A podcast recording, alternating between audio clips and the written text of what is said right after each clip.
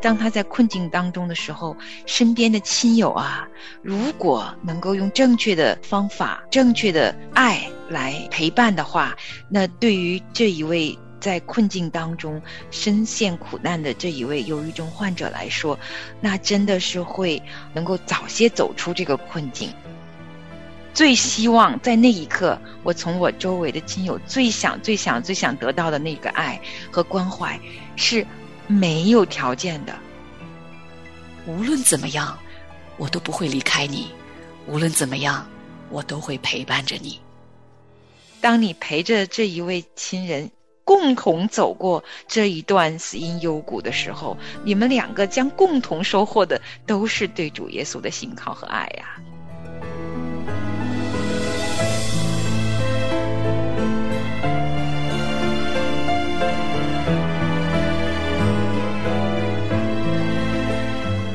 欢迎收听《亲情不断电》特别制作，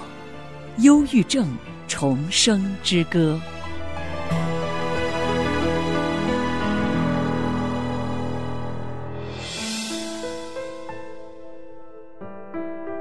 亲情的家人们好，这里是亲情不断电。大家好，我是新月。大家好，我是梦圆。嗯，很高兴今天呢，我们又在《忧郁症重生之歌》节目当中和您见面了。嗯，哇，好期待这一集啊！我们终于可以说到，如果是亲友遇见了我们周围有至亲的家人有忧郁的倾向，或者已经诊断为忧郁症，该怎么办了？嗯，就是如果你的身边啊，你的朋友或者你的亲人当中有人有这样的情况啊，不管他是在什么样的年龄段，啊，可能因为现在有一些是青少年啊，也有这个忧郁症的多发的这样一个情况，那也或许呢，就是他遇到了人生的一些挫折啊，身体的一些疾病啊，婚姻的一些变故等等。他的情绪陷入到了这个忧郁的状态哈，那还有的呢，是因为啊身体的病痛哈带来的这种痛苦，也让他的这个情绪呢陷入到了这个忧郁的状态。那作为身边的亲人和朋友，我们该怎么样来陪伴他们？怎么样来帮助他们呢？嗯，是啊，其实首先我们确实要承认。啊，在啊，忧郁症患者周围的亲人们很不容易。嗯，啊，就是因为啊，有太多太多的挑战哈，我们都日常生活本来就是每个人都已经忙忙碌碌，如果突然间出现自己最挚爱的家人，啊，出现这些症状的时候，其实会有一些手足无措，然后就特别焦急又。因为恨不得能够立刻帮上忙，恨不得能够对方立刻得到医治，就是特别特别急切的期待啊，自己所爱的人能够马上好起来。大多数情况下，我们不是特殊原因，不会那么了解、深度的去学习跟忧郁相关的这些知识，所以我们可能也许突然知道这个消息，或者发现这种情况的时候，心中除了焦急，也有很多不知道该怎么办。那伴随着啊很多的压力也会随之而来，所以啊这一集亲友该如何陪伴呢？其实是很关键的，也希望可以帮助到很多很多有需要的听众朋友们。嗯。如果我们身边有家人或者朋友有这种情况的话，对于啊作为亲友的我们来说呢，确实就面临了一个很大的挑战哈。这个挑战呢，我觉得一个最直接的啊、最明显的啊一个改变呢，就是你身边的这个啊平时跟你有很好的互动的这种关系的人，他因着有忧郁症状的出现呢，你跟他之间的这种交流就变成了一个单向的沟通。就是好像你怎么跟这个人啊，在跟他交流什么，他不太跟你有反应，就是他略显得有一点格格不入吧。而且以前可能你跟他说什么，他会给你回应，现在呢就觉得哎，怎么身边的这个人好像充耳不闻？有的时候你会觉得他怎么对生活其他的所有的热情，瞬间就全部都消没了呢？嗯，很多的时候你觉得自己怎么努力？好像都无法再为对方带来任何任何的热情。嗯，那这个最明显的呢，就是比如说自己身边的配偶哈，如果有了这种情况的话，你就发现这个人怎么突然就跟你不说话了？然后你想跟他一起做点什么的时候呢，他也没兴趣。你其实就不知道跟他之间的这种沟通要怎么进行下去。所以他的这种冷漠也好，或者说他的这种没有兴趣，然后似乎对你是不理不睬哈。嗯另外呢，还有就是啊，青春期的孩子这种啊，目前的这个忧郁症的啊，这个发病率呢也是比较高的哈。这个孩子你问他什么，他也不说，嗯他可能有时候就把自己关在他的房间里，啊，甚至有的我们看到有一些资料呢，有的孩子有一天就突然告诉自己的爸爸妈妈说，我不愿意再去上学了。嗯那可能他这个已经在学校里边发生了一些事情，你再问他，他也不讲，对，然后就把自己闷起来，然后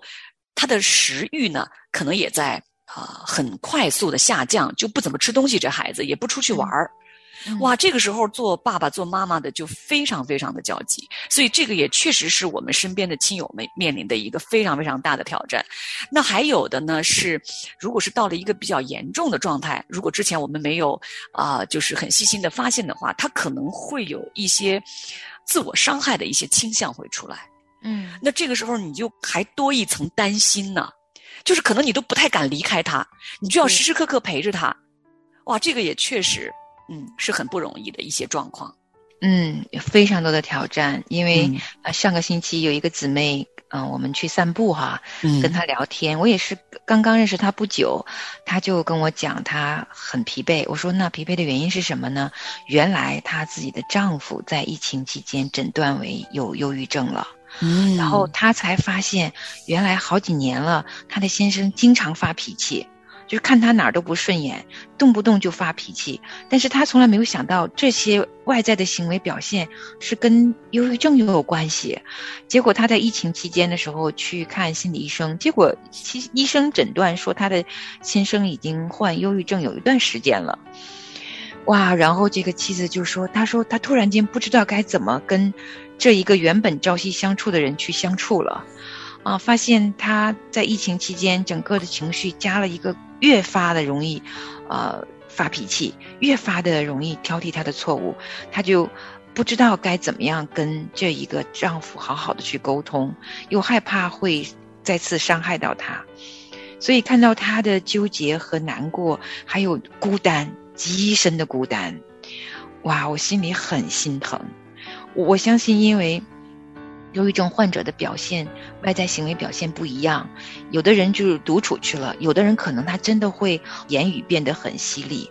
都不一样。但无论哪样表现，都是啊、会让亲友感觉到很难过，而且有的时候会力不从心。那也有的时候就是他很想靠着自己拼命去努力，结果越努力越不行，也不知道自己到底还能做什么。嗯，你刚才说到是这个妻子面临她先生这个精神抑郁的这个症状哈，其实我也听一个姊妹啊讲过她自己的呃一个经历。那这个姐妹呢，是她自己本身有这个忧郁的这个情况。她说，当她自己陷入到忧郁的时候啊，有一次她的先生就坐在她的面前，就问她：“你什么时候能好呀？”嗯她说那一刻，他看见就是身边的这个男人哈、在他面前这么的无助，这么的焦急。这个姊妹的症状，她不是发脾气，嗯，她是封闭自己，嗯然后对于所有的这种生活的都失去了兴趣，嗯不愿意出去吃饭，不愿意出去看电影，不愿意有任何娱乐，呃，甚至连饭也不想吃哈。所以她先生就不知道怎么办。她的先生有一天就真的是坐在她面前，啊、就是说你快点好起来吧。嗯这个姊妹后来哈、当她恢复之后，她说她回想那个场景的时候，她说一个大男人啊，就像一个无助的孩子一样。嗯她说那一刻，她的心中真的就就真的很难过，很难过。嗯，真的很不容易啊。其实每一个啊，现在忧郁症里边的人，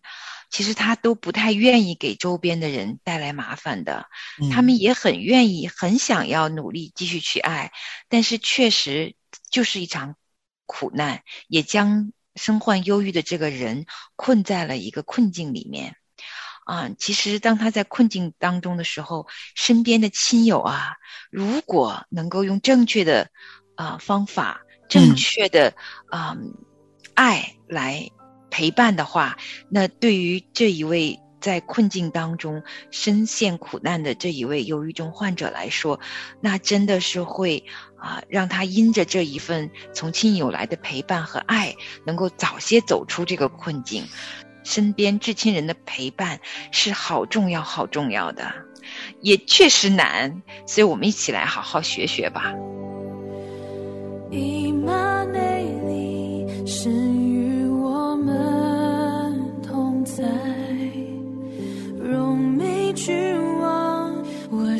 想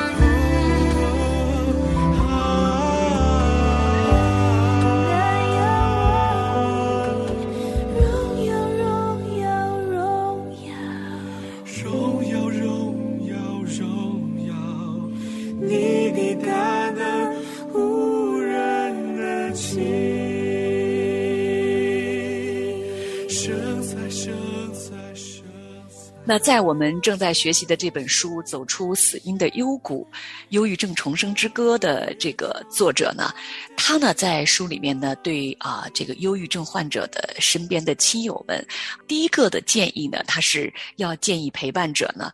在祷告中，在上帝的面前，要先来看看自己里面来爱身边人的动机是什么，就是你是不是发自内心深处的。来爱你身边的家人和这位朋友。嗯，就有时候我们觉得我们自己真的是很爱他，可其实，嗯，如果靠着圣灵的光照在我们心中，哈，其实我们可能会知道许多的爱呢是掺杂着一些其他的想法的。其实我自己都会，当圣灵的光照到我里面的时候，我对我自己的孩子的爱，对丈夫的爱，其实。都掺杂着我自己内心的想法，我其实挺想他们按照我的想法去生活，这样子我可以轻松一点啊。其实我觉得每一个人心中的爱呢，因为我们是自我很强的嘛，靠自己而生出来的爱，多多少少都有一些掺杂。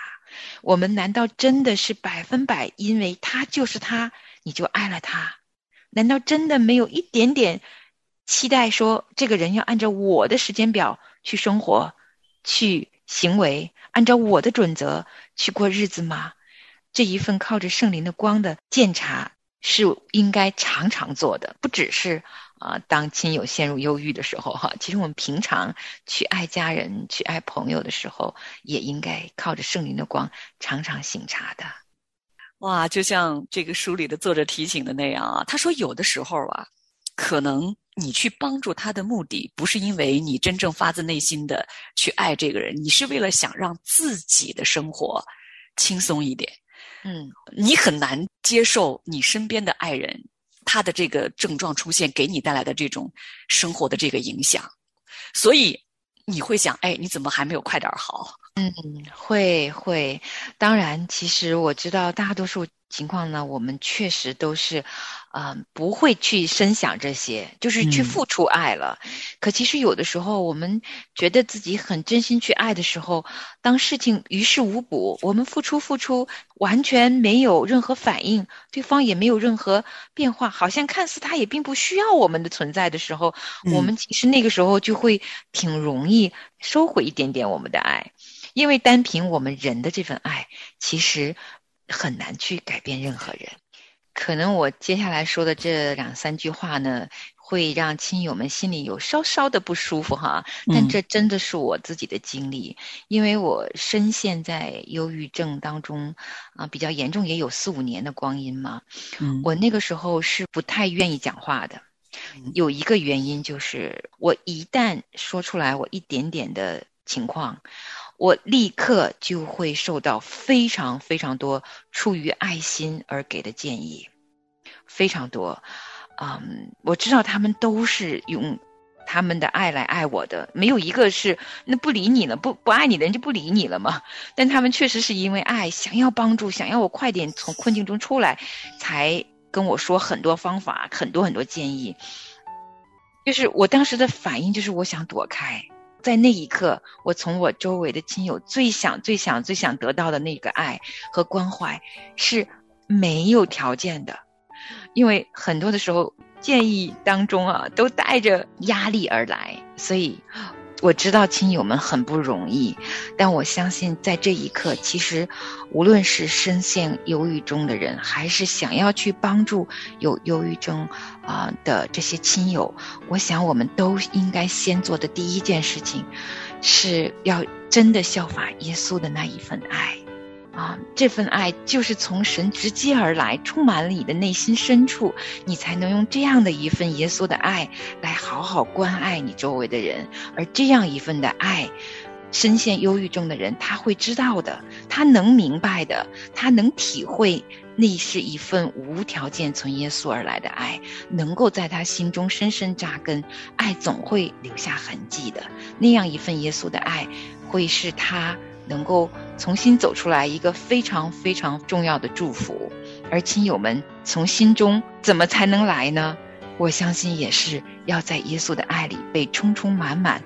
才有余量给予你这一位有需要的亲友啊。嗯，那刚刚我在节目中呢，也跟大家提到了那位姐妹哈，就是有忧郁症的这种情况的时候，她的先生问她的那个问题啊，就是你什么时候能好啊？尽管那个时候她知道她的先生是，就是很为她着急啊啊，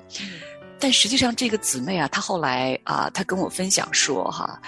她说其实那一刻她其实很担心她的丈夫会嫌弃她，嗯，会呀、担心她的丈夫会不会因为她的症状还没有好，啊、或者说是恢复的比较慢，她的先生就不再爱她了。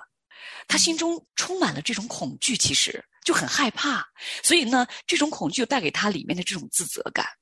就是我们身边的亲友、至亲的人，嗯当我们陪伴身边有忧郁症的这个家人或者朋友的时候，我们给出的这份爱，真的是无条件的吗？嗯真的是不掺杂自己的任何的我们里面自己的这个意思，单单纯纯的是从耶稣基督那里来，无条件的爱身边的这个人，无论怎么样，我都不会离开你；无论怎么样，我都会陪伴着你。嗯，是啊，其实我深深知道这样一份爱和陪伴有多么不容易。就像节目开始的时候啊，新月也说过，其实他很多的时候是单向的一种交流。嗯在这个亲友在亲友陪伴啊忧郁症患者的过程当中呢，你可能是要很长一段时间是单向的付出爱的那一个，而且在这种情况下，你可能啊也会怀疑自己的付出是否会有任何的作用。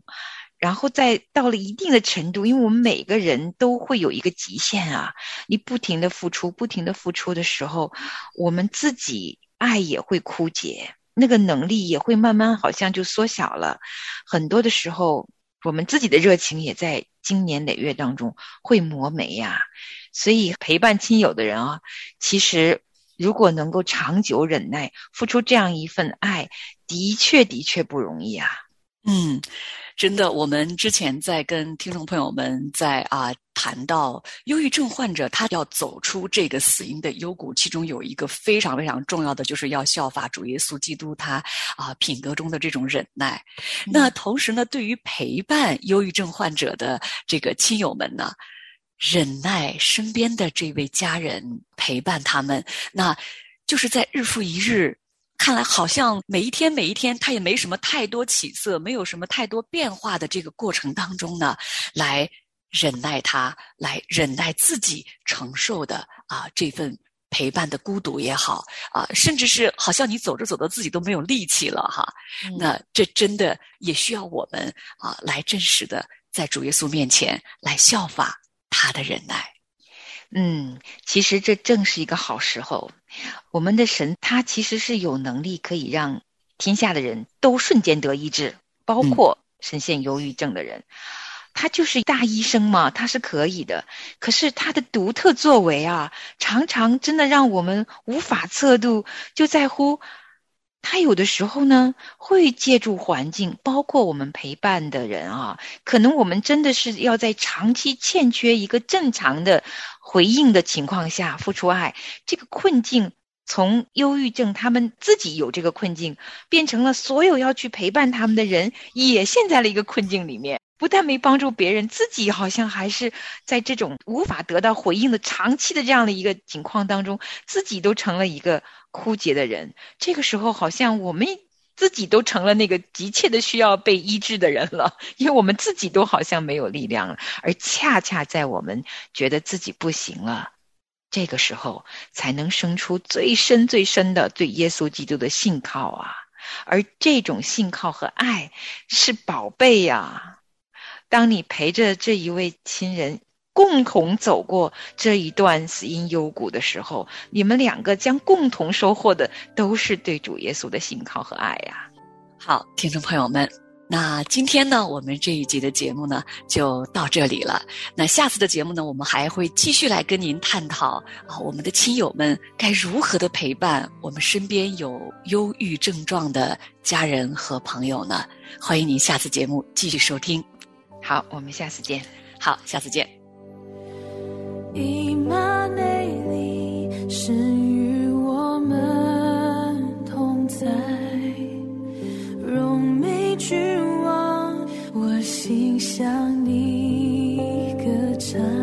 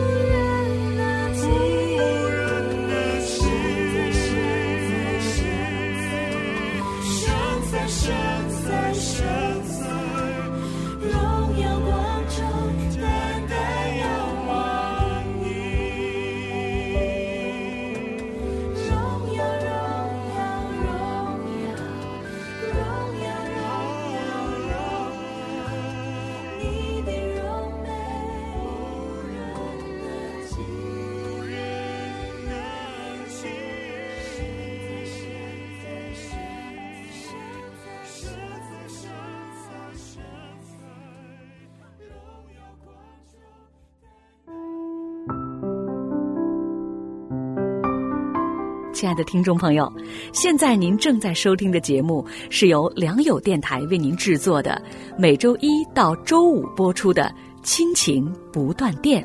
欢迎您与我们联络。我们的电子邮箱地址是 q i n q i n g at l i a n g y o u dot n e t，就是亲情在良友网。感谢您收听我们今天的节目。愿上帝赐福给您和您的家人。我们下次节目再会。